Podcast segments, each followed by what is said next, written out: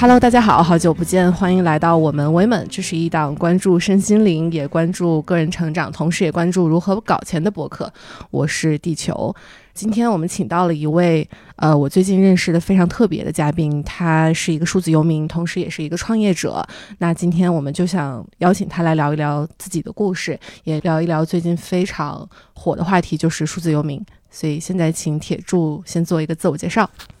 嗯，好的，大家好，我是小铁柱。呃，那我的身份背景呢？我是 UniX 数字游民社区的联合创始人。那我自己也是一个多斜杠多副业的一个呃女生。对我做过的副业会有呃，比如说自由撰稿人，然后做新东方的讲师，然后做一些平台的 大 V，做自己的自媒体，然后以及说做旅旅行博主。对。这个是我自己的一个呃跨界的一个经历，所以依托于这样一些的这样的一些经历，然后我能够有一个比较顺畅的从呃职场转型到数字游民这样的一个过程，所以也可以接下来可能可以更加大家更呃更多的去分享一下我的一些个人的经历和过程。好的，好的，太好了。其实昨天晚上我在想的时候，我就想到铁柱今天做自我介绍的时候，一定不会说他是一个北大毕业生。你为什么？你为什么这么懂我？我也不知道，但我就是有这样的感觉。好，那我们就先进入第二个问题，也是大家非常关注，但可能不是特别清楚的一个问题，那就是，呃，能不能请铁柱给我们介绍一下，到底什么是数字游民？他们是一群什么样的人？然后，到底什么样的人才能够被称为数字游民？呃，数字游民其实可能现在就是大大概大家在这个网上能够查到的一个释义，就是可以不用依托于一个具体的地点啊，具体的工作时间，可以通过在呃用一些数字化的手段，就是在网上就可以去完成工作的这样的一群人。其实我会把这个数字游民的概念可能拆成两个部分，一个是数字，一个是游民。对，因为我是觉得这两部分它都是非常重要的，在这个概念里面。那数字的部分其实就是呃，你的大部分的工作是可以在线上完成的，然后你可以通过一些数字化的手段来去完成，不太需要说是坐在一个固定的空间，或者是对，或者到一定要到线下去跟你的客户或者跟你的同事去打交道的。然后那游民呢，其实就是呃处于一种游动的状态，就很多的数字游民他会将旅行旅居作为自己的生活的常态，然后会将这种不同的去不同的地方做不同的事儿作为自己就是。自己生活的一部分，其实呃，直白来说就是很像是边旅行边工作，但是不会像是我们正日常的旅行那种，更多的是呃，可能是看风景，去接触不同的人文，然后去这样去这样的一种体验的方式，而是沉浸在当地的生活，可能会生活一段时间，然后在当地，因为他的工作都可以线上完成嘛，所以他是可以将呃这个工作和生活都可以融合在一个新的一个陌生的地方，就是处于这样的一种游动的状态。除了这个比较官方的这种数字游民的定义之外，能不能给我们介绍一下他们是什么样的人？比如说他们的价值观是什么样子的？然后你会用哪些形容词来形容这些人？呃，好的，就是为什么会有一些人愿意成为数字游民呢？那我其实觉得他们本质上追求的就是可能跟我们现在社会上广义上追求的那个所谓的稳定是一个刚好相反的东西。他们可能追求的不是稳定，而是未知。其实就像就像我一样。对，就是像就像我一样，其实这些人他们追求的是一种就精神上的呃自洽和自由，所以他们不想是就是局限在我一定要在一个地方去办公，然后我一定是我每个月有一有一笔固定的钱进到账上，然后我就会有安全感。所以这群人追求的不是这个，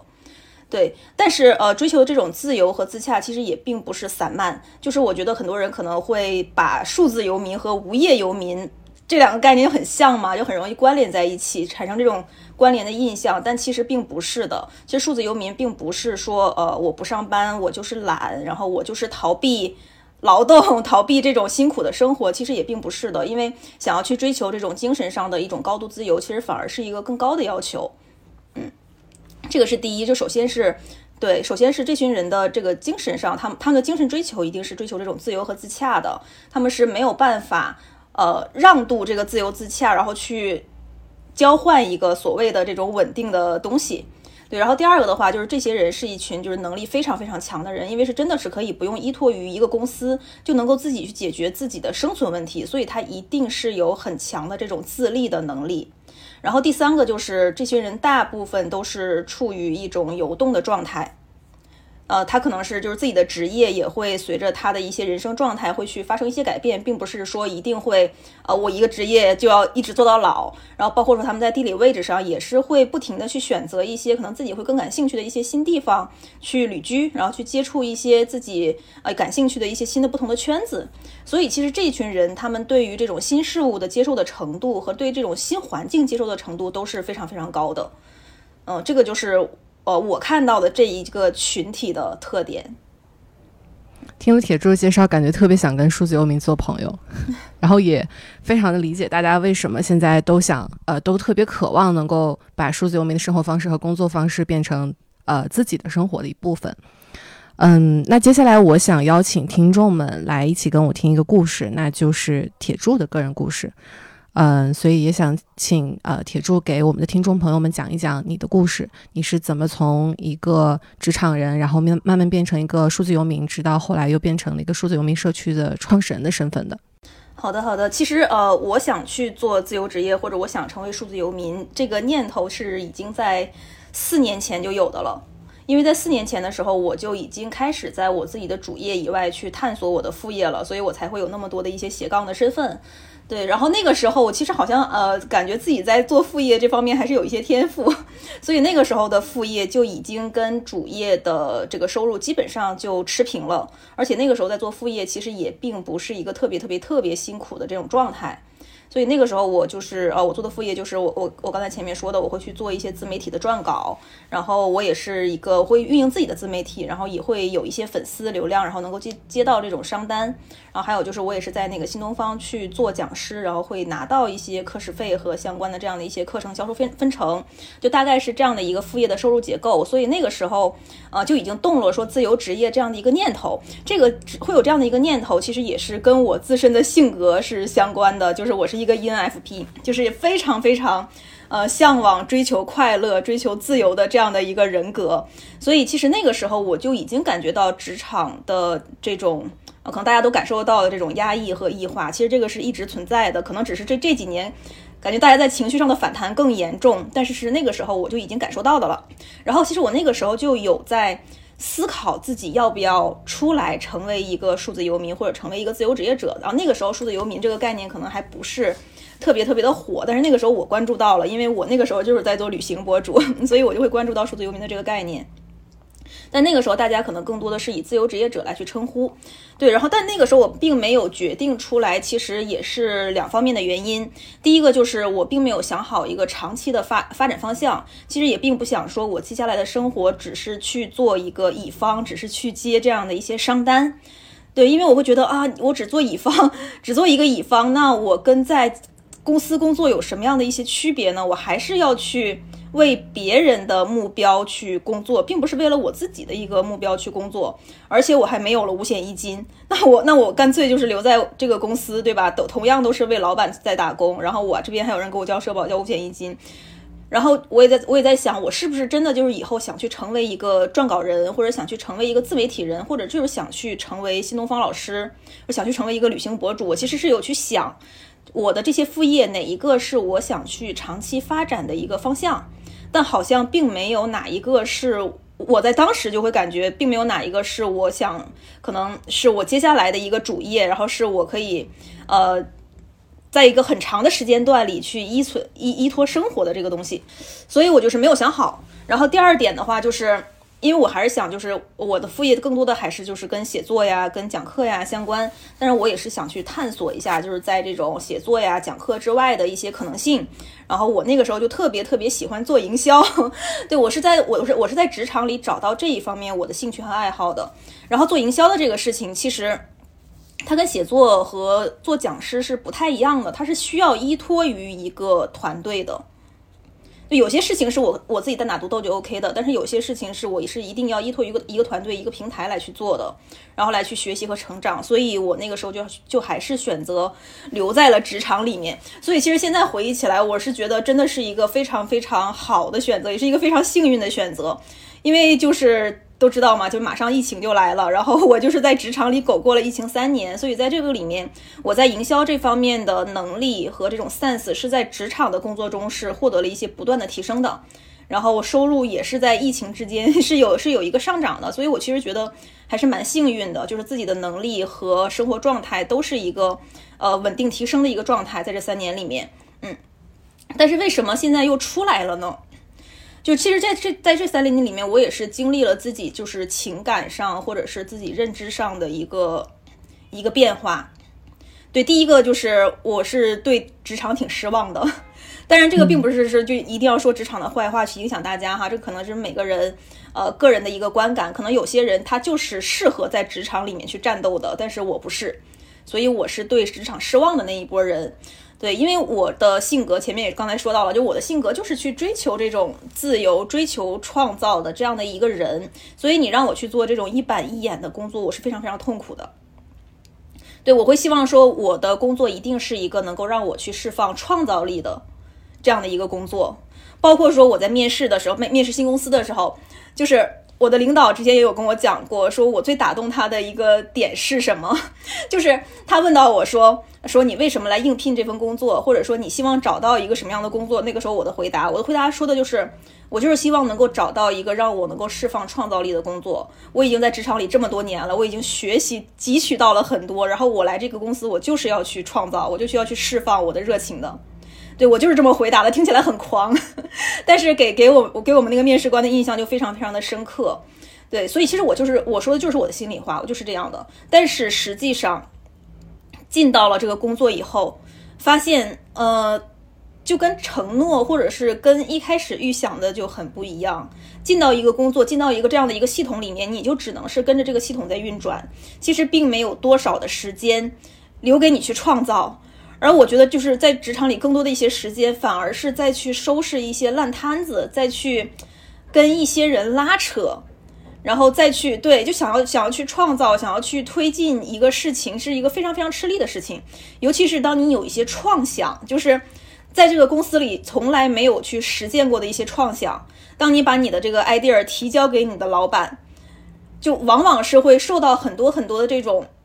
就是呃关卡，你要去一层一层的通关，你要去说服他们你这个创想是有多么的妙，然后它能够带来一些什么什么样的效果，因为是之前没有成功的经验，或者没有做过这样的一些事情，所以大家其实可能对于这种呃创意性的追求并不是。呃，就不不会是高于那种对于稳定的追求，对，尤其是对于一个大的系统来说，所以就是在之前的这个公司里面，我的感觉就是，呃，我的老板或者是我的面试官，是因为他觉得我有创造力、有创意，然后过去的经历确实也验证了这一点，然后才把我招进公司。但是进公司了以后，其实并没有这样的一个机会和时间发挥，就发挥给我，然后让我去创造，反而就我会觉得更多的时间就是再去解决别人制造的问题。嗯，对，所以就是这一点是让我觉得非常非常痛苦的。所以，呃，可能在这个职场工作里面也会是拿到一些阶段性的成绩，但是拿到的都不是一个让我自己觉得特别特别，呃，有成就感的这样的一个成绩。哎，其实说到这个，我就忽然想起，忽然想起你刚才问的，为什么我不会把北大这个东西挂在嘴边？就是我就就可能就是因为我觉得这个事情对我来说没有成就感吧。嗯。没有成就感吗？就是你对非常认真的准备，然后考上了北大，以及在北大整个的学习过程，会让你没有成就感吗？对我，我觉得可能说这个话又有点很狂，但是但是其实我我的感觉真的是，考北大这个事情，可能对于我来说真的是有一点囊中取物的感觉。嗯，就我在考的时候，我其实大概自己已经有百分之七八十的信心，就是我觉得我能考上。对，当时是那样的一种感觉，然后考考上了之后，我的感觉就是啊，不过如此嘛。对，北大也不过如此嘛。对，所以就好像就是在这个事情上面，一直都没有觉得是有那种创创造性的突破，然后有那种挑战性的感觉。啊，说这个话说的很狂，不知道会不会被骂。肯定不会，我觉得这就是你，这就是你。然后我们回到这个职场的问题，嗯。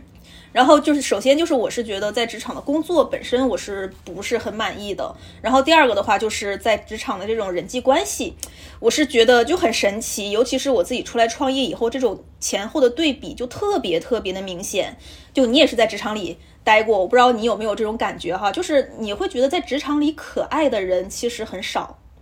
就人都不是很可爱的。尤其是我没有这种感觉。你没有这种感觉是吗？我我我没有，可可能是因为呃，我稍微差一点点，嗯呃，可能是因为我之前的那个团队真的是一个非常注重。嗯，每个人内心的可持续的团队，就我们当时其实是在做一个可持续方面的一个事情，然后非常重要的一方面就是我们要保持每个人内心的可持续，才能去创造一个外在可持续的世界。所以当时其实我们整个团队都是一个非常 mindfulness，然后非常的嗯能够去深度的交流和倾听的一个团队。所以我我仍然觉得那个是一个非常非常好的团队。呃，但我我觉得就像你刚才说的，我选择离职的原因，我觉得最大的。部分其实是因为呃想要去创造，然后在当时我会觉得，我我觉得这那个不是我的团队，或者是嗯呃呃当呃不是我当时那个团队的问题，呃只是当时我自己封闭了我自己创造力的路径，然后我只不过通过成为数字游民这样一个跳板，重新打开了我的创造力的路径而已。所以我我我当时我前面的那个团队可能是有点特殊的。是的，是，那你其实还是一个挺幸运的。人对，是然后我的话其实就是在经历这种，嗯，可能大家都在经历的这种非常非常传统的现代职场这样的一种这样的一种环境，所以我就会觉得说，在职场里的人其实都不是很可爱，就包括说大家来去跟你做一些交流，来去跟你说一些什么事情的时候，你会就是自然不就是不自然的，或者是啊就就是自然的吧，就是这种自然而然的，你会产生一种戒备心，你会去想说他跟我说这话什么意思。对，他是是不是就是有什么样的一些目的？他是不是想怎么怎么样？就是啊，我就是觉得为什么我会有这样的一些想法？我会我为什么会对人有这样的一些戒备？然后为什么我会首先我我会反省我自己，我为什么会这样去看待人？嗯，对，然后所以就是感觉，然后尤其是在跟职场里面的一些呃具体的事情上，就会有很多的这种拉扯呀，然后扯皮呀，互相甩锅呀这样的一些。呃，事情出现，所以就会觉得，哎呀，这个这些同事怎么都这么不好相处，或者是平时看起来都是很好的同事，但真的是一在事情上，大家为什么会去做出这样的一些行为？所以那个时候是会有很多很多的这样的一些思考和困惑。然后我其实也有在想，说我是不是要去融入到这样的一个系统里面去，要成为这个系统里面的一员，这样可以让我自己在这个系统里面生活的可能至少更舒服，不拧巴吧。至少我能接受，就是职场就是这个样子，然后职场里面的人也就是这个样子。但是我发现我是没有办法去接受这个事情的。我甚至是因为这样的一些事情，就还得过焦虑症。就是我我我我的价值观是没有办法跟职场的这种价值观去相融的。就感觉在职场里面，就是大家可以是为了实现自己的目标，然后去并不会太 care 其他人的一些感受或者是情绪。甚至大家就会认为说，工作就是让你来工作的，不是让你带着什么个人情绪，不是让你来开心的。其实是，甚至大家会信这些东西。但是这个是完全是跟我的价值观是相悖的。所以我的我在那个时候就是感觉职场里的人都不可爱。但是我出来以后，又有了一个完全不一样的视角。就我自己出来创业以后，我就会发现，人都好可爱呀。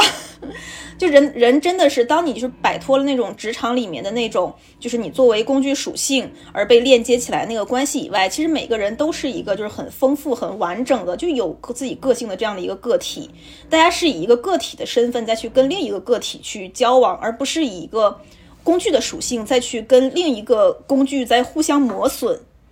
这个是我最强的一个感受。然后，其实我现在就回顾我自己的职场，我也是觉得。就可能现在大家会觉得我是一个非常有意思的人，啊，觉得我非常有趣、有想法。但是其实我在职场里，我在我同事的眼睛里，我也是一个不可爱的人，我也是一个很龟毛的人。对，其实就是我就会觉得职场的这种人异化的人际关系并不是我喜欢的。然后，然后，然后第三点就是，我觉得也是很多人都是在经，就是都是在。经历的就是职场职场 PUA，我是经历过职场 PUA 的。然后我这一开最开始是个傻白甜，我不知道这个东西是 PUA，我反而会不停的去反思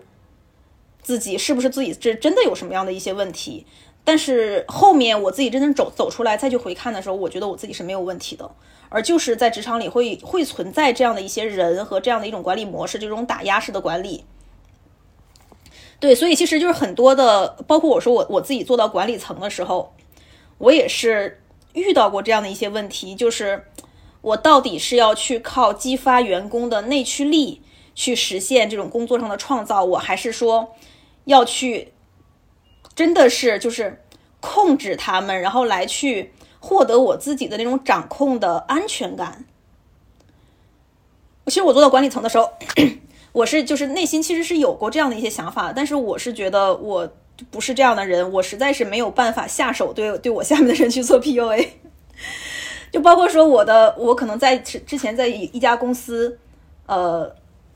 我的那个直属上级，他其实真的就是有把我拉到小黑屋里去，告诉我说你要怎么样去驾驾驭你的下属。然后我当时就觉得，我靠，你到底在跟我讲什么？就好荒谬啊！然后本来我跟他还是挺亲近的一个人，但是这个事情发生以后，我就是我就是没有办法再去信任这个人了。我就是觉得他在说什么都好像是在想要去驾驭我，想要去打压我这样的一种状态。然后我也我也知道是这种被打压，然后被 PUA 是一种什么样的痛苦，所以我也不想将这种痛苦去传递下去。对，但是这样就是可能就是我这样的一个性格的人，就是在职场中很难去生存，因为向上的话，就我是一个不太容易被打压或者是。被管理的这样的一个人，嗯，对。然后向下呢，我又不喜欢去，就是可能用一些很传统的这样的一些管理手段去管理他们。所以其实我的领导是对我是有意见的，在那个时候，嗯，对我也我也是意识到了，其实我自己并不是一个适合在这样一个环境去生存的这样的一个人。所以我我当时也在想，就是嗯，我我还要不要换一家公司，换一个环境？然后去继续去探索我可能在营销啊，或者在一些其他一些这种职业领域里面的一些可能性，但是我的答案就是 不要，因为这个并不是这个问题，并不是我换了一家公司就能够解决的，而是我自己这个人的问题，就是我自己人跟这个职场环境去相融的一个问题。对，所以我就决定最后就还是决定说啊，职场里面去晋升，去成为一个高管，这个事情对我来说真的是没有任何任何的吸引力。甚至是真的是攀升到了一个很高的位置，可能要要去面临更大的这种扯皮，然后面临更大的这样的一些就是我不喜欢的这种异化的人际关系，所以就真的没必要。然后我就就因为这几点吧，我就是从职场里出来了啊！我说的好多呀，我就从职场里出来了。嗯。嗯，特别感谢铁柱的分享。嗯，其实呃，我我之前看过铁柱的个人小百科，然后呃，这里插一下，个人小百科是 UniX 整个社区里面一个非常重要的一部分。然后它是每个人的类似于一个小档案和你想让世界认识你的方式。然后在那个铁柱的个人小百科里面，他写了一句话，我真的觉得特别特别的感动。然后每次看到我都觉得充满了力量，就是。因为铁柱刚刚提到，他其实，在工作里面也曾经有过焦虑症的问题。嗯，大家其实不知道，呃，铁柱之前也有一次，呃，生病还是，呃，就是突发的一个状况，然后也进了医院。嗯，然后铁柱在他的个人小百科里面写到，他说，嗯，如果你也在深圳，然后如果你也有焦虑症的问题，我愿意到，呃，到你的身边去抱抱你。然后当时我看到这句话，我觉得超级感动。我觉得刚刚其实铁柱分享那段故事，也希望能够给听到这些播客的每一个人带去一些力量，因为大家能够听到铁柱背后其实所有的内在的觉察，然后他的想法。嗯，所以如果你此时此刻也有这样的想法，然后你也在反思我到底是什么样的人，我现在工作的情况是什么样子的时候，希望能够呃，你能够在铁柱的这段分享中收获一些力量，然后重新去思考自己想要怎么样呃什么样的人生，然后也能从铁柱刚刚分享的故事当中收获到很大的力量，去呃勇敢的做出改变，做出自己的选择。嗯，所以非常非常的感谢铁柱分享自己的故事。呃，那我们刚刚其实聊到了数字游民这四个字当中很重要的一部分，就是数字游民是以数字的方式来工作的。我们聊了很多的关于工作的问题，那我们接下来想聊一聊关于游民的部分。嗯，因为铁柱他真的是有非常多的斜杠身份，然后他有在这个世界上、这个地球上面游览的很丰富的经历。嗯，实际上铁柱已经去过这个呃世界上、这个地球上超过二十个国家和地区。然后他曾经也是一个携程的签约的作家，也是马蜂窝的攻略作者。所以我也想在。啊，这里去问一下铁柱，在前疫情的时代，你走过了那么多地方，嗯，那呃，你每一次离开你熟悉的一个城市，不管这个城市是你工作或者学习的地方，然后到一个你不了解的一个环境当中去生活、去工作，嗯，然后这样的一种呃生活方式，给你的生活或者给你的生命带来了哪些礼物，或者它有什么样的意义？呃，其实是非常非常多的。对我觉得你的用“礼物”这个词形容是非常非常好的，因为我觉得这些东西就是像惊喜一样，它不是追求来的，它是自然而然就进入到你的生命里的。对，首先第一个就是，如果说是特别功利性的一些，就是机会，就是你是真的得到了很多。呃，很好的一些机会，因为有一些机会，它可能不是存在于你的生活中，它可能是存在于别人的生活中，或者存在于你生活以外的其他地方。它不是会就是主动的来到你的生活里，而是你是一定要自己走出去，你才能碰到这样的一些机会。就所以说，呃，我的很多机会其实可能都是在我旅行中。碰到的，但是那个时候我并不知道是一个机会，而是在后面去回看的时候，我发现它是一个机会。比如说我跟呃小南的认识，就是我们一起在呃非洲肯尼亚去做义工，通过这样的一个事情，我认识了小南。但是在对是在八年之前去认识的小南，但是。在认识小南的时候，其实并不是带着一个很功利的目的，就是我是想去找什么合作伙伴呀，或者我是想去呃获得一些工作机会啊，并不是。但是这个事情就是自然而然的发生了。我在那个时候认识了他，然后八年以后，我们一起来创办了这个 UniX 数字游民社区。其实我觉得这个也是旅行带给我的呃一个礼物吧。对，所以我会觉得就是有，其实有很多人会说，呃，旅行它是一种教育，然后。呃，人一定要去多旅行，才能够去学到更多东西。但是对于我来说，这句话本身是没没错的，是这样的。但是我的旅行或者旅居的这样的一个呃出发点初衷吧，就并不是要去追求一些什么样的意义，因为我会相信，就是呃，我一定会有收获，我一定会有收获。就这个收获是什么，我不去追求。当它出现的时候，它就是像拆盲盒、像拆礼物是一样，是个惊喜。对，所以每一次我在这种旅行或者旅居的状态，我都是一个非常非常松弛的这样的一种状态，并不是会一定说啊，我这一趟旅行我一定要看到些什么，一定要去收获一些什么，就没有这样的一个心态，然后完全是一个打开的状态，就发生什么都好，发生好的事情，发生不好的事情，我都觉得这个是一个礼物，然后就是抱着这样的一种心态，就你不用刻意去追求什么东西的时候，其实很多这种美好的。然后一些宝贵的东西，它其实是会自然而然的就流入进你的心灵里面，啊，这个其实也是你可能在当下是没有办法感知到的，但是当你去经历了一个时间的沉淀，当你去回顾你的过去的这些旅行经历的时候，其实你会发现这些东西都是存在在你的心灵里面的。比如说，呃，我是比较喜欢，我可能有一段时间是非常喜欢人文的，然后我就喜欢到不同的城市，然后去接触不同的人，听他们不同的方言或者是语言，甚至有一些外语，我可能都听听不懂，但是还是会喜欢，就是他们那样的一种，他们在交流时候的那样的一种神情，那样的一种身体身体动作，然后传递出来他们的一种，可能是他们的一种生活，他们对生活的呃认知，或者是他们的一种生活智慧。对，尤其是像在去印度的时候，真的就是会感觉，我们会感觉好像，呃，国内的媒体总会说啊，印度是一个非常非常奇葩的这样的一个国家。但是当你真的是到了那样的一个社会里面去，你去接触那样的一些人，然后你去跟他们打交道，啊，你去观察他们的表达，观察他们的肢体动作，然后观察他们怎么样去处理他们遇到的一些事情的时候。你会发现这些东西一切都是自然而然的，是非常自洽的，在他们那个系统里。所以其实，就是像这样的一些感受，还是就是蛮蛮会感觉就是刷新视野的。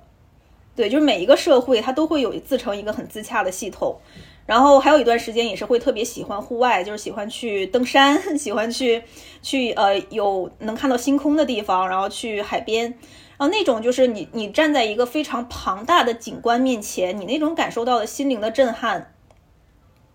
其实它是一直是在，就是直到现在，其实你回想起来的时候，它都还是会在你的这个回忆里面是有回响的。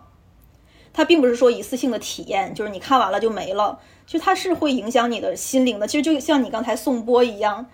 它会有那个回声，它也会一直在你的这个心灵里面再去震颤，是这样的。就包括说我。包括就是我在创办 UniX 之后，我也是，呃，一直在跟大家说的，就是我们一定要去看见伟大。这个其实也是来自于我自己的旅行经历，一定要去看见伟大的东西，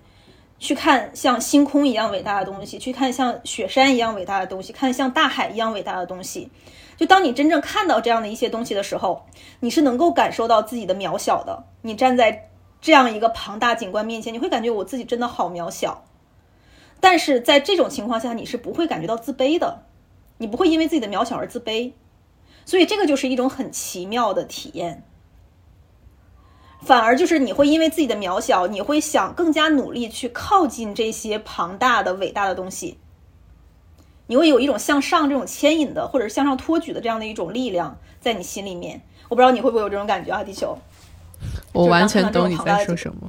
嗯，对。所以其实我是觉得，就是每个人他是需要去找到这样的一种感觉，就是看到一个伟大的东西，获得的那种。向上牵引的，想要去无限靠近的这样的一种美好的感觉，但是我们现在可能日常人最常面对的一种情况就是，我在跟我身边的人去做对比，我在跟我身边的人卷，他比我优秀啊，他比我职位高，他比我赚钱多，他比我多才多艺，然后我我也能感受到我的渺小，但是我会因为这个渺小而感到自卑。对，所以我是觉得这个这个就不是一个伟大的东西。就我们一定要找到那个我们自己认为伟大的东西，它是可能是你的信仰也好，是一个自然的一个什么样的东西也好，就你一定要去找到那种感觉。所以其实这个也是旅行带给我的一种感受，就是当我真的是看到了世界上有这样一些伟大的东西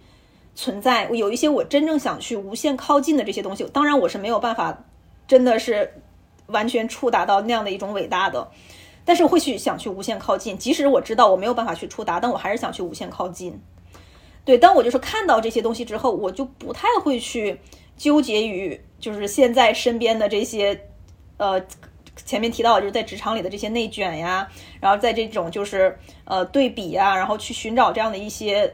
通过去打压或者是通过去踩别人，然后去获得的一些这种这种优越感，就是不会去再去 care 这些东西了。所以其实这个也是旅行带给我觉得是一个非常非常宝贵的礼物，就是在我的精神层面上是会有这样的一些回响在的，是会有一些我真正想去无限靠近的伟大的东西在的。嗯，然后还有就是，哎呀，这个旅行要说起来就又又又太多了，就还有就肯定是一些，对，就还有肯定就是一些呃丰富的这种生活经历。因为我们的圈子其实，呃，如果你不动起来的话，其实我们圈子是越来越固定、越来越小的。你可能会有一个契机去接触到很多很多的人，就像你在初中、像在高中的时候，你会接触可能几十个同学，甚至几百个同学。但是，呃，随着这个时间的发展，你会发现慢慢沉淀下来的圈子可能也就那么几个。嗯，对。然后你的生活圈子里面，可能如果你不动起来的话，慢慢的就会变成。你的同事、你的领导、你的家人，然后你固定的几个朋友，变成这样的一个圈子，对，所以就是有一些经历是一定你要动起来，你才会去获得的，他是不会主动，不，他是不会主动进入到你的这个生活里面来的。就像你想认识更多的人，如果你不动起来，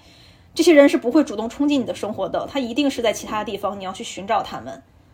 对，就是这些经历是。呃，我自己会去主动为自己去创造的。我们总说人生要去多体验，要去多经历，一定要去看到更多。就很多人都是在这么说。那我们具体要怎么去做呢？怎么样才能多去经历、多去体验呢？那我会觉得旅行本身就是一个很低成本的事情。虽然旅行的价格很贵哈，虽然价格很贵，但是衡量这个事情并不只能是看钱，而是就是看你的这个投入和你最后获得的这个东西。我是觉得它是一个性价比极高的事情。然后还有就是，我是觉得也是因为看到了很多，所以反而会对这个世界更加的包容，就是会去理解世界、理解人，然后也能够说是在这样一个就是万花筒一样的这样的一个世界里面去，能够找到自己的一个站位，知道我自己处在一个什么样的位置，能够找到自己在这个世界上的一个坐标，然后就也能够去放下可能自己心里的一些执念吧，就包括说我之之之前在职场里面其实是会有一些执念。就比如说啊，为什么人可以是这个样子？然后为什么他们都这么不可爱？然后为什么他们处理事情的方式是这样的？为什么他们的价值观跟我不一样？为什么他们要靠着踩别人、打压别人，然后自己往上爬？就是会有很多很多的这种执念，是我那个时候不理解的。但其实你真的看的多了，然后你接触的多了，你就会发现。世界就是这个样子的呀，世界就是包容的呀，就是各种各样的人，他都可以在这个世界上去生存，只是说你看不惯他们而已，只是你跟他们的价值观不一样而已。但是是不是真的是有什么所谓的就是是非黑白的对错？其实好像也不是。对，所以我我我的感觉就是，就更让我理解这个世界，然后也能够去包容物种的多样性吧。对，所以其实我是觉得，就是我现在是这样的一种生活状态，我现在是这样的一种价值观，也跟我的这个旅行经历还是蛮相关的。就很大一部分我的经历或者说我的人生，就是由我这个旅行经历去往前推进的，或者是促成的。听完铁柱的分享，感觉下一秒就是想赶快出门，赶快旅行。呃，所有的听众们，我真的非常非常推荐大家能够去看一下铁柱的公众号，然后那个里面其实记录了他在很多地方游览时呃游览时的经历。然后我一定要分享我的一个感受，就是刚刚铁柱提到，嗯，在旅行的时候我们可以看到非常伟大的东西，就它可能是一个自然的造物，或是它是一个整个人类文明带给你的巨大的震撼，嗯。但其实我还有一个很大的感受是，我在读铁柱的文章的时候，我看到的不仅是一种伟大，就是我不仅看到这个地区，然后看到它的历史，看到这个地方可能几亿年形成的这种自然风貌，其实我还在铁柱的文章里看到了非常小的东西，他会用他的呃眼睛非常敏锐的去观察。就是他会看到那个地方的人，每一个人在干什么。就是可能在大街上有一个大叔拿了一个扇子，然后可能当时一个小孩跑过去了。其实我发现铁柱会看到很多很多这样小的细节，然后我觉得这个也是一个其实非常伟大，也同时非常具有力量的一件事情。虽然他们是一对反义词，就是伟大和渺小，但他们同时在每一件事物中是同时存在的。你呃，我们每个人都能够在一件小的事情里面发现那种伟大，然后发现所有的生命就像一棵树一样，然后它同时不断的在向下扎根，它现在所有的生活里面，但同时它又违反了地心引力，一直朝一直朝着星空的方向，朝着嗯太阳，朝着宇宙的方向不断的在生长，是一种向上牵引的力量，所以。嗯，呃，当然我知道我们听众当中肯定是有很多人是可以想要什么时候去旅行就可以旅行的，但同时也想和那些深陷在职场里，或者是还没有能力啊，马上就是我想要到什么地方就可以到什么样呃什么样的地方的朋友说，嗯，如果你现在还不能，嗯。立马出门，然后到地球上的一个地方，但是你还是可以立马出门到自己的小区里，然后到公司的楼下，到自己的学校里面去看一看这个世界。然后我相信你一定也会在那种嗯敏锐的观察里面，在每棵小草、小草的根，在土壤，然后在每个春天开放的花朵里面，找到铁柱说的那个非常伟大的东西。啊，突然感动了。是的，是的，真的是会希望说每个人都能够找到自己内心真正认为是伟大的东西，而不是真的是不要只是把你们的目光盯在可能你身边这些比你可能看似优秀的人身上，就不要去跟他们去做对比，一定要去找到那种伟大的东西，去靠近那种伟大的东西，去找到那种向上牵引的那种力量。嗯，嗯是的，是的。然后我真的要再次推荐大家去阅读铁柱的文章，我我真的非常真心推荐，因为当天我打开了以后，我真的感觉打开了一个，就像跳进了兔子洞一样。然后我我真的就是满心欢喜，然后在里面一直游览，然后就就时间非常快的就过去了。然后我真的觉得非常非常的开心。然后我真的非常大，真的你在阅读铁柱的文字的时候，会明显的感觉到那种。心流的感觉，就是你能够非常明显的感觉到这个创作者他是以非常顺畅的体验在描绘他所有的经历，然后那种感觉是极其丝滑的，真的是非常丝滑的生命体验，然后就像是真的真的就是太美好了。然后我真的非常建议，我也会把铁柱的公众号放在我们的 show notes 里面，请大家一定一定要去阅读，我相信这一定是一个非常非常好的礼物。哎，我在这里哎，算了，那我就不推荐你的知乎账号了，但我还是会 放出来的。对，知乎账号是另一个风格。是的，是的，但是也是一个特别特别快乐的一个一个门，它就像一个旅游的门一样，就买一张机票，然后进入了铁柱的知乎账号，你就收获了一整天的快乐。所以我也会把铁柱的知乎账号放在我们的 show notes 里面。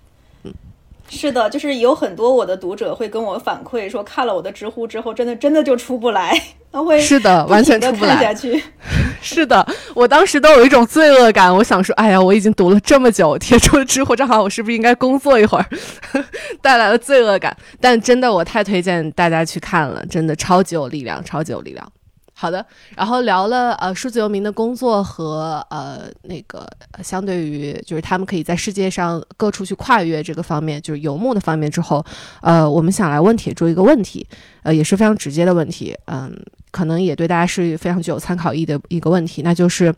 呃，如果一个职场人他想开始转型，从一个嗯我们所谓的打引号的正经的呃传统的这样的职场，转到一个相对新的数字游民的这种生活方式和工作方式，他需要做什么样的准备？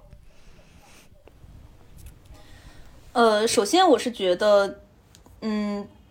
就拿我自己个人的经历来说吧，就我为什么能够去准。就是转型的这么丝滑，就当我有一天真的是对职场彻底失望以后，我能够很快的就实现这样的一个转型。其实我是觉得也是经历了几个阶阶段的这样的一个筹备。虽然我在去筹备这些的时候，并不是刻意的筹备，它是自然而然的发生了。但是我是觉得，呃，这个东西其实是被我的潜意识在驱动的，是我的潜意识里我就认为我应该去筹备了。所以我会去做出这样的一些行为。现在我是会回看是这样的一些，并不是它并不是一个偶然发生的事情，而是我是一直有意识的，就是或者是潜意识的，我可能那个时候都没有意识到我是在去准备这样的一些事情。所以我现在复盘的呃一个我自己的个人经历哈，我觉得第一个可能就是你是真的要去寻找到你自己，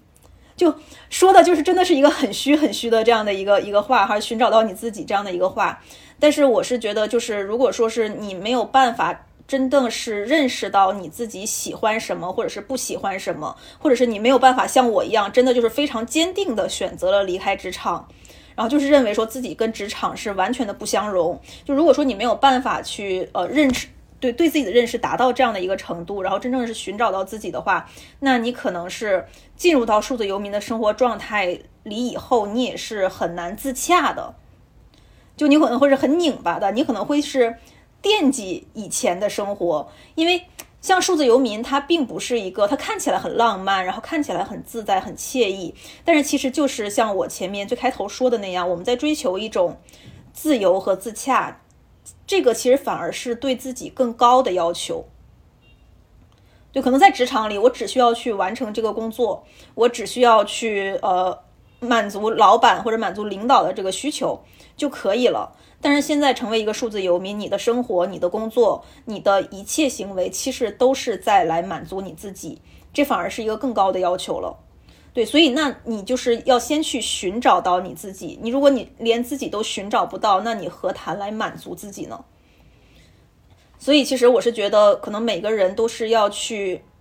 不断的反观自己。你通过自己问自自己问答的方式也好，你通过一些可能跟其他人去进行一种这种苏格拉底式的对谈也好，你去找你的呃天赋教练去做一些这种天赋或者优势挖掘也好，就是方方面面很多很多种手段。我是建议就是每个人在出来之前不要头脑发热，一定要寻找到你自己，寻找到你自己要去成为一个数字游民的一个理由，而且是你一定是要信这个理由，是真的是有信念感的一个理由。那对于我来说，就是成为数字游民的这种上方式，就是我的一个信念感，我就是适合这样的方式，我就是喜欢这样的方式。对，所以我是觉得，就是每个人先要寻找到自己，然后这样你进入到这种这种情况里面的时候，进入到这种状态里面的时候，你才你内心才会自洽。其实就是成为数字游民以后，可能大家最关心的就是经济嘛，就是我的经济会不会是是一个稳定的状态，然后我万一没有收入怎么办？每个人都会关注这个问题。但是对于我来说，呃。因为我接受了我自己，我找到了我自己，我能我能够去满足我自己的需求，所以这个事情对于我来说就是不是一个问题了。就我是完全可以接受我的收入不稳定的，接收入有波动的，哪怕就是我也可以接受，呃，就是不会是像以前一样，就每个月在固定的时间会有一笔钱到账这个事实，我是完全接受的，我是没有问题的。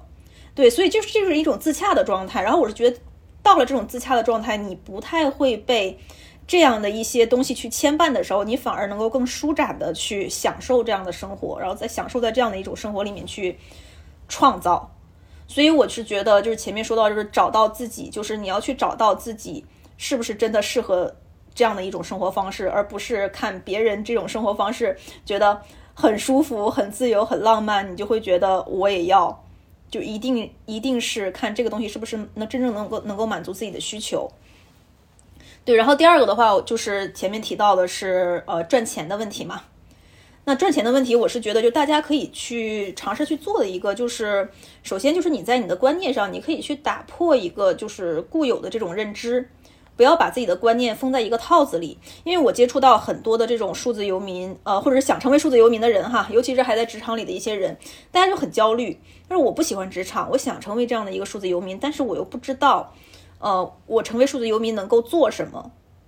这是很多人都在都是在面对的一个问题。我要去养活自己，我能够做什么？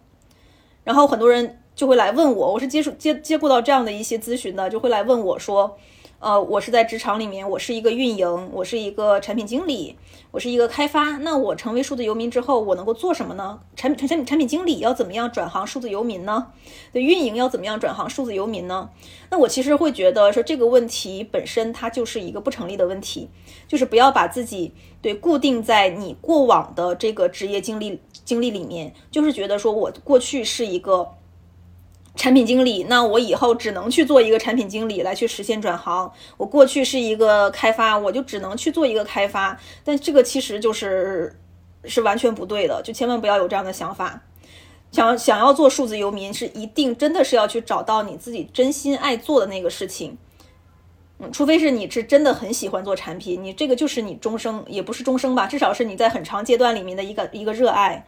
或者是你就是喜欢去写代码，这个是你的热爱，那我觉得没问题，你可以尝试就是通过这样的手段去转型。但是如果说你不喜欢你现在职场里的工作，那你其实完全就不用去考虑我我怎么样通过运营或者通过产品经理去实现这种职业的转型，你去探索一个新的这种机会点就可以了。对，首先就是我是觉得就是在在认知上可以打破这样的一个认知，就不用太去看自己过去的经验是什么。然后更多的是可以从自己的一个兴趣爱好方面去培养，因为可能你也会觉得说，呃，我在呃一些事情上面是有兴趣爱好的，我可能会喜欢画画，我喜欢去弹琴，我喜欢去舞蹈，或者我喜欢去做一些什么样的事情。但是这些东西，我是觉得啊，我这个东西拿出来，没有人会愿意为我去买单，啊，没有人会愿意为我的兴趣去买单。对，很多人也会有这样的一些一些一些。顾虑就会觉得说我的兴趣爱好是没有办法去变现的，但其实也不是，就是说，如果是你真的是想去通过你的兴趣爱好去实现变现的话，你第一要要做的就是去深度去打磨你的技能，去打磨你的这个兴趣爱好，真的把它打磨成一个技能。如果你真的愿意投入时间去做的话，我觉得一年的时间你怎么样打磨它也能够打磨到一个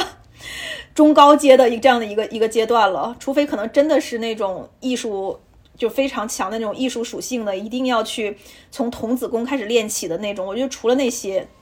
就大部分的一些技能，哪怕是你是从一个小白去入门的这样的一个状态，你真的愿意投入时间在在这个上面，我觉得一年以后你也一定是可以将这个技能打磨到可以去变现的这样的一个熟练程度。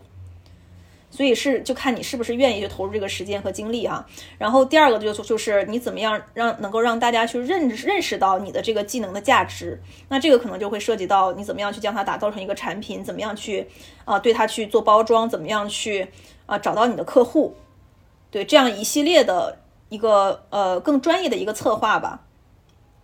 其实通过只要你做到这两点，我是觉得就是还是去可很容易，也不是很容易，因为需要投入时间的这样的一个成本，其实还是能够去，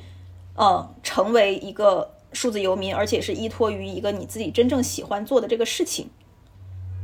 对，这个就是可能是在职业上，你可以尝试去探索一下，你如果是不做现在职场里面的这个事情，你还可以去做一些什么，然后花你的时间去打磨它。这个其实也是我们在社区里面会帮我们这些小伙伴去做的一个事情，对。然后呃，下一个我觉得很重要的一个能力，其实就是呃跨界能力。这个其实我也关注到，是很多小伙伴之前是没有意识到跨界能力，它其实是一个非常重要的能力，也没有是刻意在自己的这个。生活或者是职场经验里面去培养的这样一个能力，但是我去总结我自己的一个经验，我觉得我受益很大的一个点就是我的跨界能力。所以前面提到的我的各种各样的副业去做旅行的博主，那你可能会需要去拍、去摄影啊，然后去会要去写攻略呀，会要对，会需要去做各各种各种各样这种这种很细微的这种体验，然后去做新东方的讲师，你可能会要去。会去讲课，然后会要写教案，会要去设计你整个课程流程，然后会要去做一些公共表达，然后包括去写自媒体也好，然后你你又需要另一套技能。所以其实你看我的这种各种副业，其实每一个副业它都是需要的是不同的技能。然后包括是我在职场里面去做这种呃市场营销，它又需要的是另外的一套技能。所以就是当我是储备了这种不同领域的一些技能之后，然后当我的生活状态去发生一些转变的时候，其实是呃很容易也很丝滑，是因为是这些能力它是可以去做迁移的。就很多人会觉得说。啊，我之前做什么职业，或者之前学了什么样的专业，但是以后我并没有继续沿这条路走，我并没有继续去做跟这个相关的事情，那是不是我以前的经历就浪费了？就包括我父母也一直跟我说，说，哎呀，你研究生读的是这个专业，然后你现在做的是跟这个完全不相关的事情，那你这个研究生不是白读了吗？他们会跟我说这样的话，但是我觉得不是的，就是。这样的一些能力，其实是它是你在这个阶段培养的一些能力，它是可以迁移到你下一个阶段的，哪怕是你在下一个阶段做的是完全不相关的事情。所以其实现在就是距离我呃学生时代结束已经过去很多很多年了嘛，但是我依然会觉得我现在很多的能力就是在学生时代去培养起来的，就是在可能我准备考研，然后以及在研究生阶段去培养起来的。比如说我自己的一套可能自成体系的这样一个学习能力。我可以非常快速的去学习一个新的东西，然后我的这种信息检索的能力，啊，然后我的就是可能文本整理的能力，这个绝对是写论文这个对对写论文去去培养起来的，对，所以其实这样的一些能力，直到我现在都还是受益的。然后包括说我毕业之后，可能第一个第一个职业是做老师，我最开始是在。做一些对外汉语老师，再去教就是一些留学生，然后后面我去了新东方，然后做那个课程的运营，课程内容的运营，然后呃，我就会发现说，我那个时候需要去找找到老师，但是 但是我找不到一个让我自己满意的老师，因为我自己做过老师，所以我知道，对我对老师的这个要求就会非常非常的高。如果说他讲课都讲不过我，那我觉得我没有办法跟他签约，然后我让他来去讲这个课。所以当时我去找老师的时候，就找得很吃力，然后就找了很久都没有找到一个令我自己满意的老师。后来我就跟我的领导说，实在不行我来上吧。然后，然后，然后，然后对我的领导就，我的领导也蛮好的，就给了我这样的一个机会。然后我就走进了这个，就是从从这个试讲，然后到面试，到那个正式成为一个新东方老师的这样的一个流程。然后就成为了一个新东方的老师，然后直到现在都还在去讲一些这种相关的课程，所以其实我也会觉得，对，就是其实这个也是跨界能力能够带来的一个新的机会。我可能从一个对汉语的老师，然后转行成了一个教这种在新东方去教一个考研课程的这样的一个老师。那其实这种讲课的能力就是在之前的那样的一个环境里面去迁移过来的。然后包括说，就是很多人会觉得说我写东西写的特别好。啊，觉得说我对我的我我我写作能力特别特别强，但是其实我总结下来，我也是觉得这个是从我做老师的经验里面迁移过来的能力，因为在做老师的时候，你真的是你面对着台下一群小白，你要解决的一个最核心的问题，就是你要怎么把这一个非常晦涩的一个新的东西，能够给他讲清楚，能够让他们吸收到，能够让他们理解。所以在每一场课程的设计，尤其是在新东方这样的一个环境。他又是很要求教师的这种创新性，然后教师的这种这种个性，所以你就是会去在那个环境，就是经历了这样的一些训练，你要去构思，呃，我要怎么样去做一个开头，再做一个开场白，一下子能够在几句话里面把学生的注意力全部都给拉起来，然后。我要去预设说他们可能是在哪些环节可能会有理解吃力的情况，或者是会有一些卡点，或者是当我讲到这句话的时候，他们可能会有一些什么样的反应，他们可能会做出一些什么样的反馈，这些都是我在去准备一个课程设计的时候全部都要去想的。所以我是觉得就是在新东方做老师的这些经历里面培养出来这样的一些能力，它是迁移到了我的写作这个方面，所以我在写作的时候也会刻意去想说我在开头我要说什么样的话。啊，能够把大家抓进来，对，然后我在什么时候，我我要怎么样去控制我这个内容的节奏感？我要去预判说，这个我的读者他可能读到这儿的时候又会有点读不下去了，或者是读到这儿的时候他可能会困惑，他可能没有办法理解我在说什么。然后我我这些全都会去想，我就去会去设计，然后这些我就会在我的这个文字里面去做一些处理。对，所以就是大家会觉得说，为什么我写的东西能够让大家看进去，或者是觉得我写的东西文笔好？我觉得这真的都不是文笔好的问题，就是 就是抓住，就写到了你的心里，就是抓住了你的心理。对，所以这些其实这些都是通过跨界获得的一些能力的迁移。所以其实我们现在就是可以根据每个人自己的一个情况，可以去自己去嗯分析剖析一下自己，你在过往的这个经历里面已经获得了哪些能力？那你作为产品经理，你获得了什么能力啊？然后你在培养自己的兴趣爱好方面，你获得了一些什么能力？你作为一个程序员，你作为一个运营，你作为一个插画师，你都获得了一些什么样的能力？你可以把它抽离出来，然后可以看一下这些能力可以迁移到一些什么样的领域去。那你可能在实现跨界的时候，可能会更丝滑一点，就是把这些能力带过去。对，所以就是很多人会，呃，会会会去问说，啊，你为什么就能够去实现这样的一些很丝滑这种职业的转型？又去做老师，又去做运营，然后又去做营销，又去做自媒体，你都可以去做。就我觉得最本质的就是这种底层的这种能力的迁移。对，然后尤其是我是觉得说，就是像这种跨界的能力哈，可能在职场里其实，呃，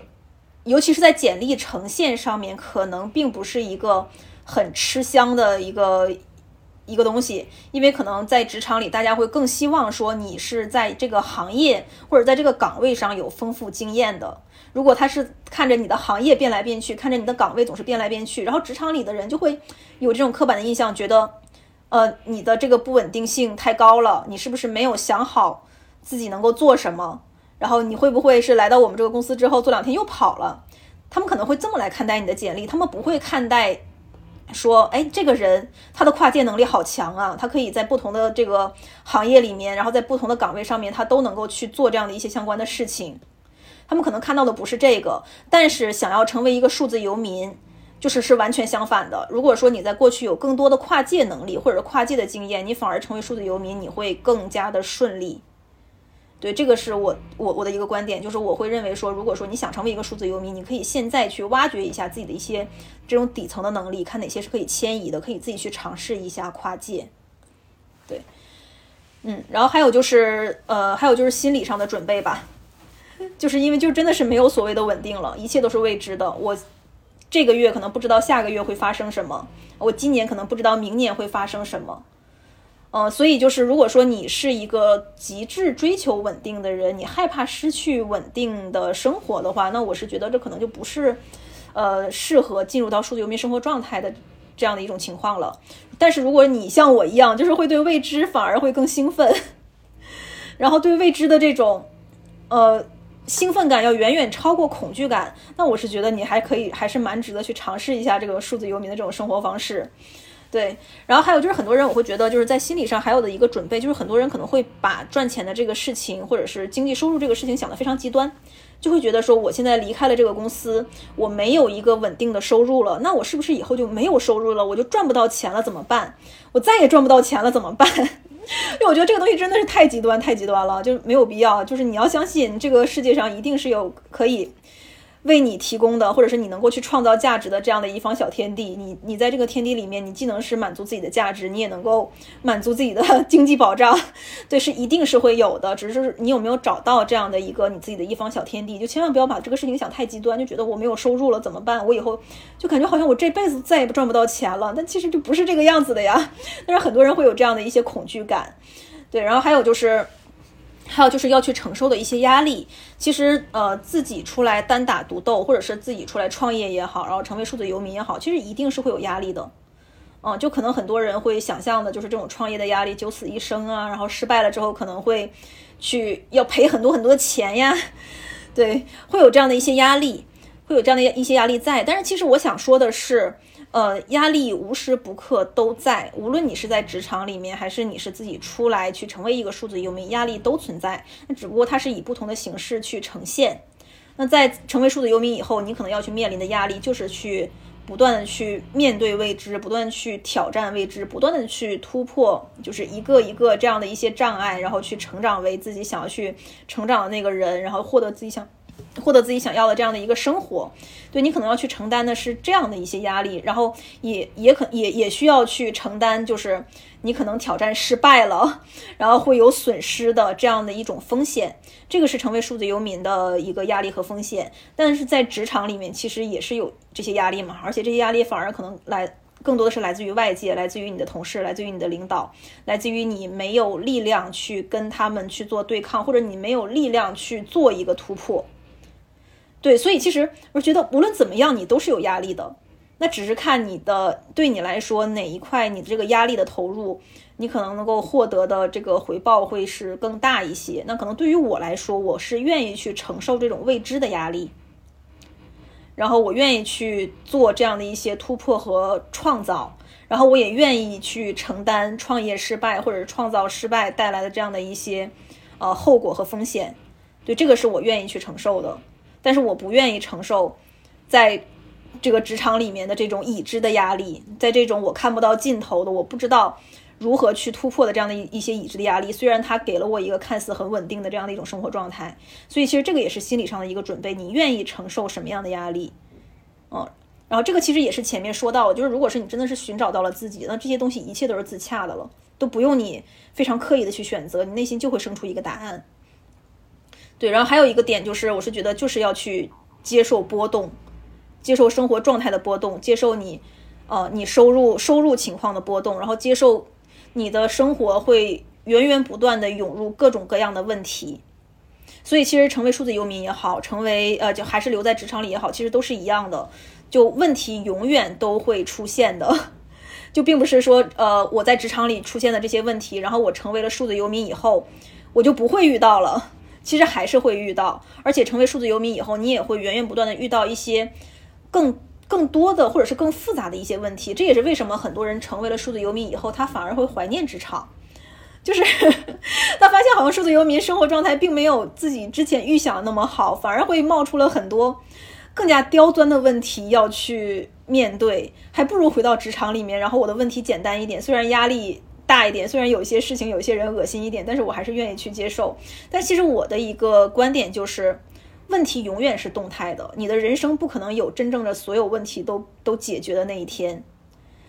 就你的永远会有新的问题出现，不管在哪里，不管在职场还是在数成为数字游民。所以你要去做就是做好这样的一个心理准备，永远要要去面对新的问题。然后新的问题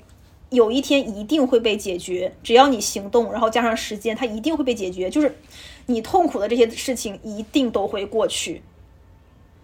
是的，所以就是我们要去做的一个事情，就是动态的去面对问题，去对抗问题，去跟这种生活去实现一个动态的平衡。所以这个是需要有的一个心理准备，就并不是呃切换了一种生活状态，然后我就不会再遇到之前那些问题了。问题是永远会出现的，对。呃，我总结一下吧。其实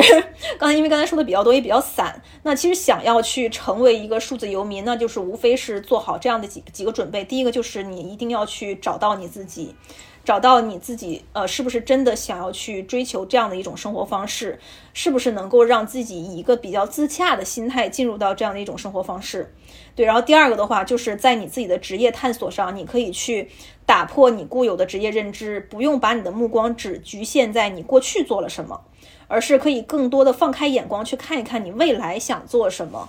然后在这个里面去培养你的跨界能力，你可以看一下你现在已经培养的，你现在在过去的这个经历里培养的那这些能力，哪一些可以迁移到你想做的这个新的事情上面去。对，然后还有就是呃，心理上也可能要去做好我前面说的那些，就是呃，接受现实，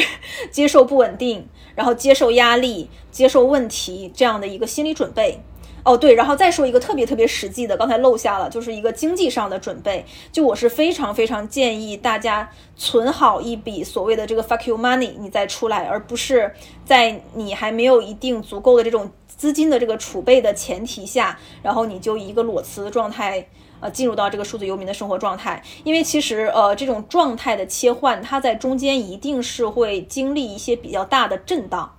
这个震荡可以可能来自于方方面面，就是你从一个职场状态状态转移到一个自由态，可能来自于就是一些非常现实的因素，就是你可能在几个月内需要去经历这个收入的断崖式下滑，然后你要去处理自己的呃公积金啊、社保呀这些问题，然后还有就可能面临的各种各样的一些问题，都是会去在这个阶段集中去爆发，就是在你刚实现这个。状态转换的这个阶段集中去爆发的。所以就是如果说这个时候你手上有一笔这个呃这个 fuck you money，就可能是能够覆盖到你半年或者是一年的这样的一个生活生活费用吧。对，如果是你能够储备这这些钱的话，那其实你当这些问题爆发起来的时候，呃，你是可以去从容面对的，就你不会很慌。但是如果说你下个月连吃饭的钱都没有了，然后你现在所有的追求都是围绕着怎么样去搞当下的钱，啊，怎么样去满足我当下吃饭的问题，那反而其实会把你拉到另一个我觉得就是一个黑洞里面去吧。所以就是存钱 有一定的经济储蓄，这个也是一个很重要的前提。对对，就这些点。好的，谢谢铁柱，是不是太有力量了？大家听到这里会不会觉得啊，我真的就像那个大力水手吃了菠菜的那种感觉一样？就是我觉得我可以了，然后也特特别感谢铁柱，呃，给大家这个有点类似于 guidebook，就是一个指南性的东西。因为我在听铁柱讲的时候，我心里一直在不停的画勾勾，就是铁柱说一点，我说哦，这个有有了，打勾。嗯，是的，是的，我相信其实就是你成为了一个数字游民，就你心里应该也是。就是潜意识里吧，就可能有一些是下意识的，有一些可能是潜意识的。其实你都是有做过这些准备的。嗯，是的，是的。我我其实在这里还想补充，呃，就是刚铁柱说的，其实是非常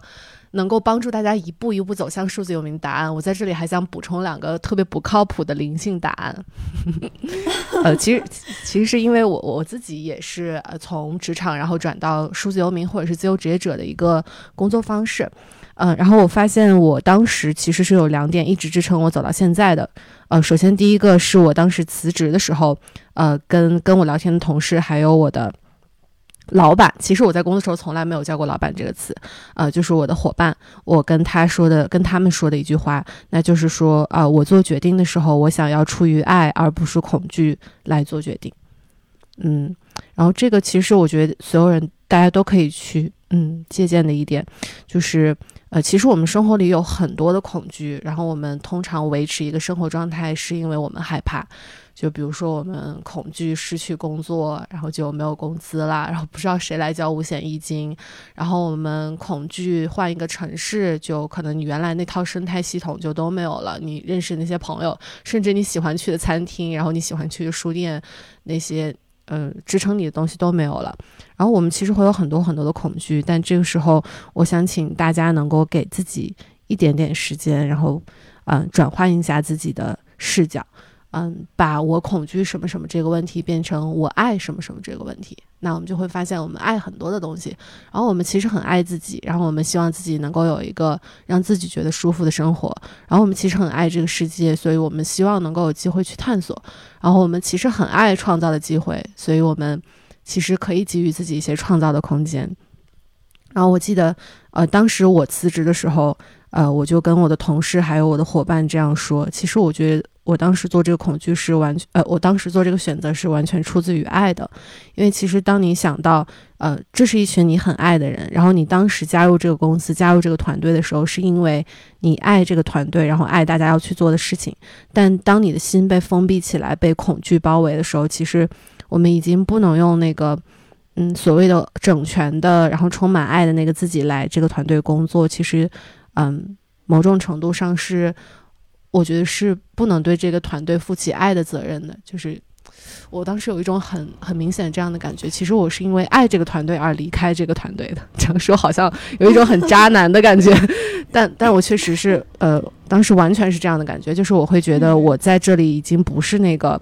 最好的我能我能够付出和支持的我自己了。然后我觉得这个团队呃，其实我离开之后，嗯。他他也有自己的生命轨迹，也会找到合适的人，然后也会呃，就像一棵小树一样发展下去。所以当时其实是一个爱的决定，而离开了当时的全职工作，啊，到了现在的生活。所以我觉得，嗯，大家在做每个决定的时候，我真的很推荐大家用这个方法，然后把心里的恐惧去化成“我爱什么什么”这句话。然后这个是第一个我想分享的不靠谱的、不靠谱的一个问题。然后第二个其实也是刚刚铁柱有提到的，嗯，就是其实呃，我们每一个人，就还是那句话，就是其实自己是自己的老师，或者是自己是自己的那颗北极星。就是你看铁柱其实真的是一个很厉害的人，就是他签约不到自己想喜欢的老师，所以自己去成为了老师。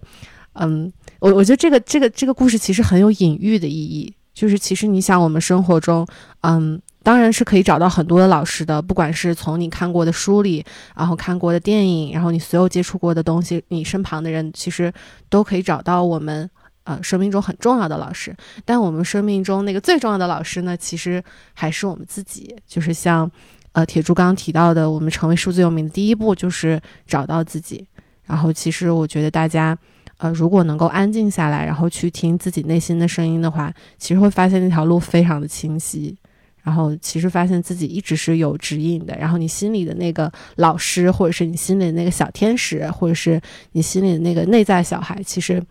一直都在陪伴我们，然后一直都在给我们很多支持的力量，然后一直在，嗯，帮助我们打开很多的门去探索这个世界。所以希望，呃，听到这个播客的人，有时候可能大家会觉得我的生命中没有支持，就是不管你觉得我没有其他人的资源，我没有其他人的那么好的条件，或者是没有其他人的这个那个，嗯，但其实我觉得每个人最大的支持就是自己。然后，请相信自己的智慧，你是这个世界上非常非常有智慧，甚至最有智慧的那个老师。然后，请一定要支持自己。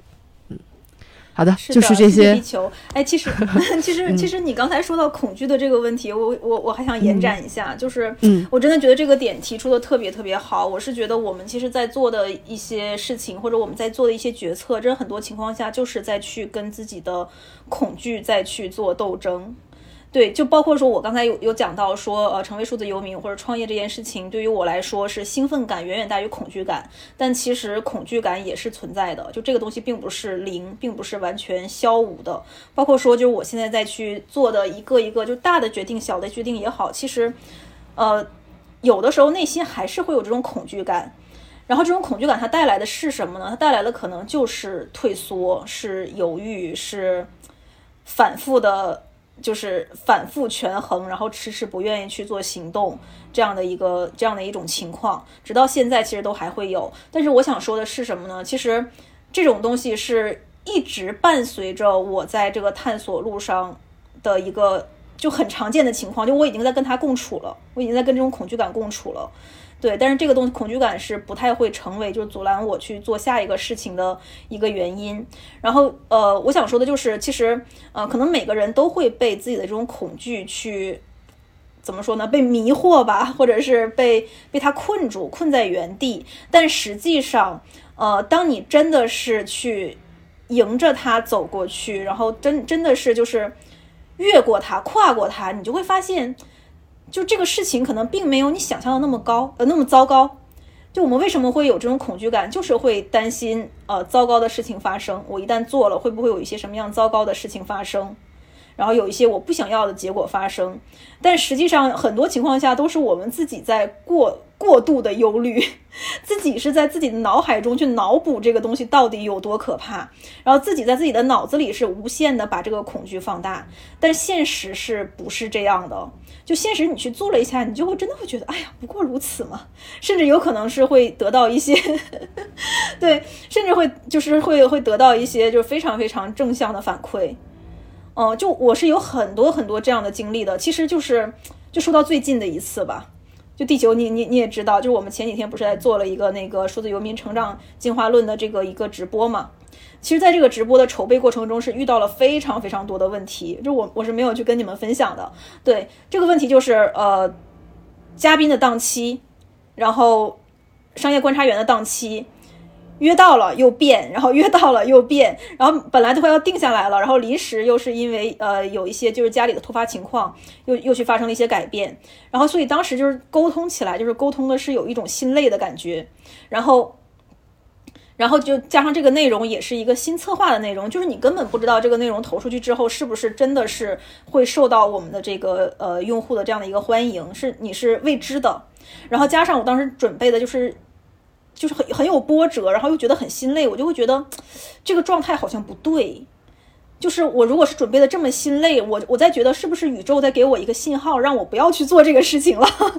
所以他会给我设置一些障这个障碍。然后万一我真的去做了这个事情，它的效果不好怎么办？然后我投入了这么多的心力在里面，然后它万一效果不好，那我是不是要去准备的就是再好一点，然后等到我觉得这个状态对了，我再去做这个事情。所以我当时也是会有这样的犹豫，或者是就是担心，这这种其实也是一种恐惧感。然后我当时也是在想说，哎呀，我要不要就喊停啊，就不做了，或者是等我准备的再好一点再去做这样的一个事情。但后面我还是觉得不，我要去，我要去对抗一下我我我的这个心理障碍，就哪怕是它是一个非常非常糟糕的结果，哪怕他的观众只有。几个人，我也要坚持把这个事情做完。就我一定要去跨过我自己的这个心理障碍。所以当时去做这个事情，已经不仅仅是为了 UniX 去做，呃，去做营销、去做传播了，更多的是，我就是想去跟自己去较一下劲，想去跨越一下自己心里这个这个障碍。然后我就还是坚持去做了。然后做完以后，其实我是收获惊喜的。就有很多人是之前是不知道 UniX 的，然后他是通过这个直播知道了 UniX，然后他们会来去咨询 UniX，甚至会加入 UniX。然后我有看到，呃，一个女生她在这个呃朋友圈里去分享说，进入到了 UniX 的直播间就出不来了，就觉得这个里面分享的内容太好了。然后所以就当我看到这些东西的时候，我就我就又回回回忆了一下我在之前就是这个事情发生以前我的那个心理状态，我觉得真的都是过度担心。然后是真的是自己再去吓唬自己，自己再去脑补这个恐惧。其实这些恐这些你担心的这些东西，它都是不会发生的，它都没有发生，反而你得到是一个更好的结果。那我为什么要在之前一一直不停的去吓唬自己呢？对，所以我是觉得这个就是可能是对抗恐惧感的一个思路吧，就是你要去相信说。即使是你现在有很多的担心，但是这个事情可能不会发生啊！就你为什么觉得它一定会发生呢？它不会发生啊！你去试一下，就算发生又能怎么样呢？就算发生，它也它也是会过去的，它也是会被时间、被历史遗忘的。就是我们每个人生都会经历一些自己觉得非常尴尬、脚趾抠地的那样的一些情况吧，对吧？肯定都会有。但是你现在回看这些情况都过去了呀，对啊，他就不会再再对你有一些什么样的影响了。就有有一些影响，你也可以，你也是可以去消解这些影响的，一切都会过去，我们的生活还是向前的。所以我是觉得，就在做之前不用去预设太多的恐惧，不要去无限放大这个恐惧，就去做就好了，你会收获礼物的。其实就像是地球说的，带着爱去去做决定，去看一下自己是不是真的是想要去做这个事情，哪怕你还是会有一点恐惧，哪怕这个恐惧在你接下来的。生活中，它是一个如影随形的陪伴，我觉得都还是不要被它困住，跟它相处，然后让它陪着你往前走。嗯，我是我是这样觉得，就是怎么样去对抗自己的恐惧。嗯，太好了，那我们发起一个挑战吧，就是所有听到这里的听众，然后请呃，你今天去做一件曾经让自己很恐惧的事情，就是很可能很多人其实很恐惧出丑。因为大家觉得我要保持一个形象，然后我很怕别人怎么看我，所以呃，就请你去做一件你可能真的会出丑的事情。呃，然后还有很多人他可能会恐惧，有些人是恐惧呃发脾气的，就是他会觉得我发了脾气，我爱的这个人是不是就不爱我了？那也邀请你在有机会的时候，其实可以去发一次你恐惧的这个脾气。然后还有一些人其实是恐惧进入很奢华的商场的，他会觉得啊，我是不是不值得？然后别人会怎么看我？那请你即使在你没有钱的时候，甚至没有带钱的情况下，也走进一个奢侈品的商店去看一看。嗯，然后就像刚才铁柱说的，呃，我相信大家一定会在这个过程中收获一些礼物。然后请，如果你也愿意的话，请把你收获到的礼物分享给我们，不管是在 UniX 社区还是在播客的评论里面。我们非常非常期待你呃你收到这份礼物，然后同时我们虽然不在你的身边，但是我和铁柱以及啊所有这些世界的小精灵们 都在你的后方支持着你，然后我们非常非常的庆祝你的跨过的每一步的恐惧和收到的礼物。So keep your head up, princess, for your crown falls. Know these voices in your head will be your downfall. I know it gets so hard, but you don't got far to go. Yeah, keep your head up, princess, it's a long road. And the path leads right to where they won't go. I know it hurts right now, but I know you'll make it home. So keep your head up. Yeah, keep your head up. Now she's grown up. works at a bar. She traded makeshift gowns for serving rounds from sunrise till it's dark. And all her friends got someone to hold. She's got no one there, still not prepared to make it on her own. And now the light in her eyes, it's now all but gone. Cause all the dreams that she had turned out to be wrong. So keep your head up, princess, for your crown falls. Know these voices in your head will be your downfall. I know it gets so hard, but you don't got far to go. Yeah, keep your head up, princess, it's a long road And the path leads right to where they won't go I know it hurts right now, but I know you'll make it home So keep your head up. Yeah, keep your head up. One day you'll find your way back to the start. One day you'll live in your dreams. One day you'll wake up and girl, you'll be a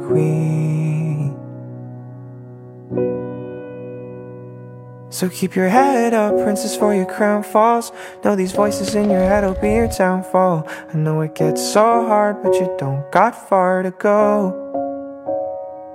Yeah, keep your head up, princess, it's a long road And the path leads right to where they won't go I know it hurts right now, but I know you'll make it home So keep your head up Yeah, keep your head up